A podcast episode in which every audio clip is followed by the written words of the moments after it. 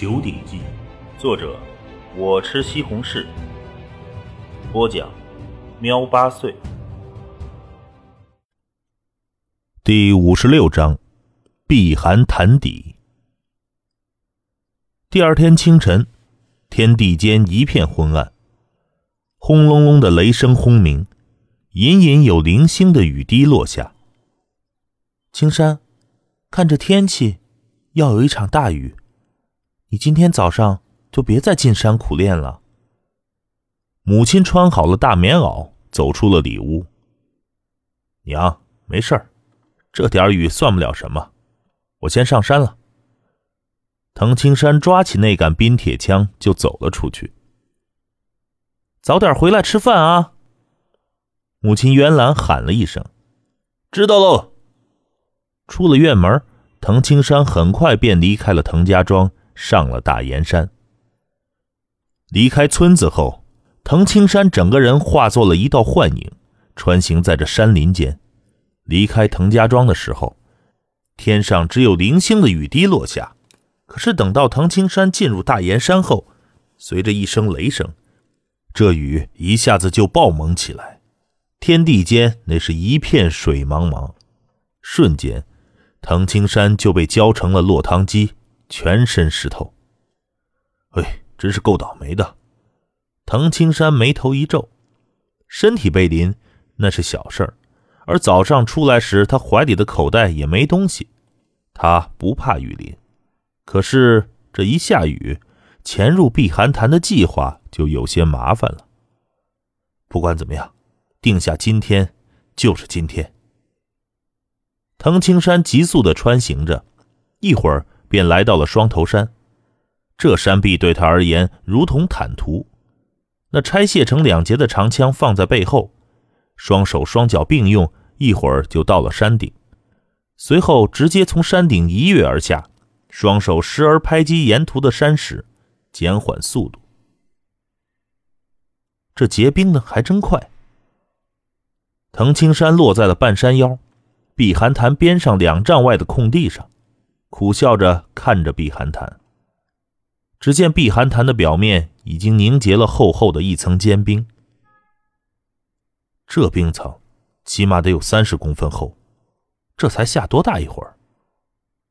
滕青山无奈的很。碧寒潭的潭水很特殊，密度比普通的水要高很多，在极低温情况下都不结冰。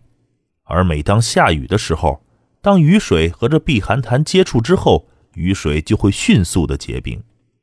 这才下了一会儿，冰就结得有一尺二寸厚了。不过藤青山也知道，雨即使不停的下，这冰最多也就两尺厚。啊，我这衣服都湿透了，那今天下深潭就没必要脱衣服了。藤青山把背上的冰铁枪包裹扔到一旁。从一侧随意的抱起了一块大石头，一跃而起，整个人稳稳的落在了这坚冰上。踩着坚冰，滕青山还能感到一阵阵的寒气。忽然，滕青山猛地一跺脚，轰的一声，仿佛天塌地陷，那足有一尺二寸厚的坚冰一下子被蹬得龟裂崩塌开来，朝着四周崩塌乱飞开去。不少碎裂的冰块撞击在了旁边的山壁上。炸成了粉末。我就不信，这次还潜不到底部。藤青山抱着过百斤重的大石头冲入了避寒潭，那足以将常人冻死的低温，而藤青山仅仅穿着一件单衣，却轻易的抵御住了。哗哗的，不断的下沉，引起了潭水的流动。按道理，现在天已经是大亮，可是今天下暴雨，天色阴沉昏暗。水底的可见度很低，不过我如今的视力比一个月前好得多，在水底反而能看得更远。只要有着一丝光亮，藤青山就能够借助那点光亮看清周围。下坠，不断的下坠，二十丈、四十丈、六十丈，都接触很多次这极寒的低温了，可是还是觉得太冷，不舒服。滕青山仔细地观看着寒潭四周侧壁的物体，这寒潭深处的侧壁有一些物体，那是参照物。藤青山完全可以按照参照物判清自己大概下降的距离，应该越过山脚，深入到大山底部了。藤青山估摸着深度，上一次达到这等深度，藤青山就承受不了了，开始施展内劲保护身体。可是这次，藤青山却单单靠筋骨肌肉抵抗住了，继续不断的下坠，还真深。这可是在地底了，我已经下沉足足有三百米了。藤青山感到了身体极冷极冷，同时，咔咔的声音，手中抱着的百斤石头竟然开始出现了裂痕。冻到石头裂开，这是何等的低温！真是冷的变态。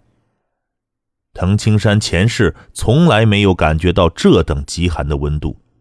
仿佛强劲的肌肉、皮膜等没有阻碍作用了，那些极寒直接刺激着骨头，甚至隐隐的刺激着五脏六腑，冷，全身都冷，必须要用内劲了。狂猛的内劲疯狂的在全身各处运转，抵御低寒，好受多了。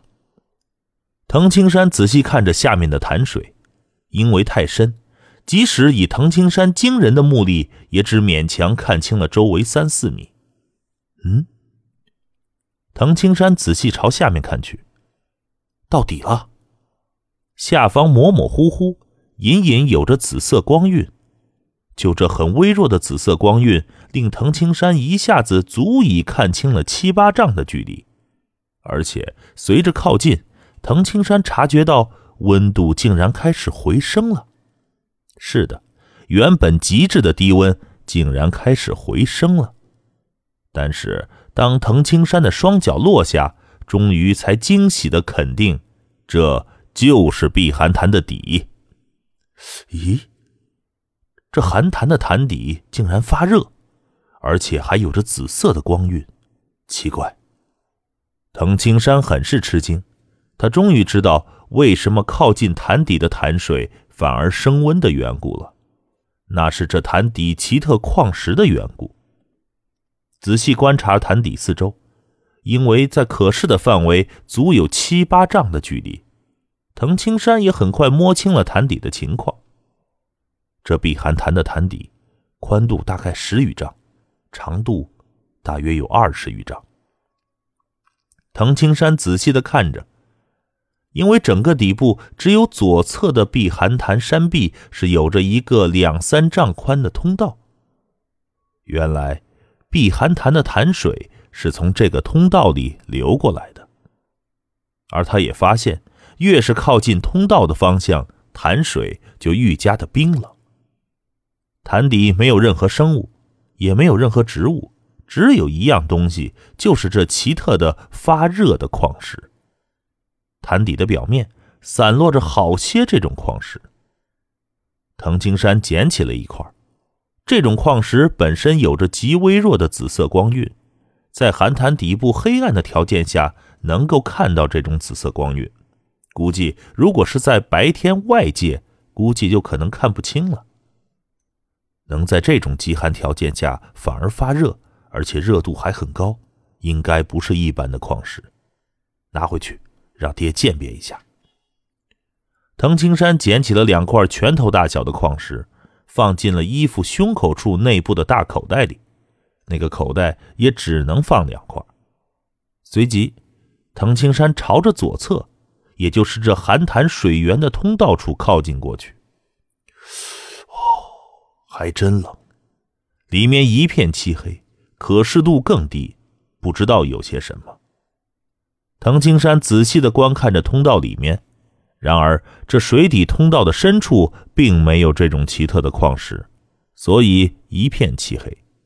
藤青山也只能勉强看清了两丈的距离，根本不知道这神秘的水底通道深处到底有什么。可是，一瞬间，藤青山的心底却感觉到了一股危机。事出反常，必有妖。这等低温水压，我身体的承受能力也快到极限了。今天已经抵达了潭底，目标达成，还是先回去让爹看看这矿石，等将来再有机会再进入这水底通道吧。滕青山当即决定回到外面去。在水底通道内，滕青山视力无法企及的地方，隐隐有一双拳头大小的碎金色瞳孔在盯着他。他距离滕青山足有十数丈，可是明显，这个水底怪物在如此黑暗的情况下，依然能够看清他。悄无声息的，这水底的怪物开始朝着寒潭水底通道口靠近过去。他的移动竟然没有发出一丝的声响。站在潭底的藤青山，一扔手中已经龟裂开的大石头，整个人便朝着上方浮起。而就在这时，嗤的一声，发现藤青山要走的水底怪物速度猛地激增，犹如一道闪电，一下子就冲出了那水底通道。什么东西？如此剧烈的动静，正在上浮的藤青山当然发现了。他猛然转头，这一看，整个人惊得心脏狠狠的一抽搐，头皮都要炸裂了。在潭底的隐隐紫光下，藤青山一眼看到，这是一条足有水桶粗的大蟒蛇。大蟒蛇全身的鳞片密集，隐隐泛着紫红色的光晕，而寒潭的蟒蛇长度暂时无法确定，可是单单窜出那水底洞口的身躯就足有六丈多长。前世中雨林中的大蟒蛇，他并非没有杀过，可是体积如此大、躯干如此粗的，他从未见过。而且这条大蟒蛇还是从这么冰冷的区域冲出来，肯定有其不凡之处。一声巨吼传来，仿佛是飓风来袭发出的那种低沉的、让人心悸的声音。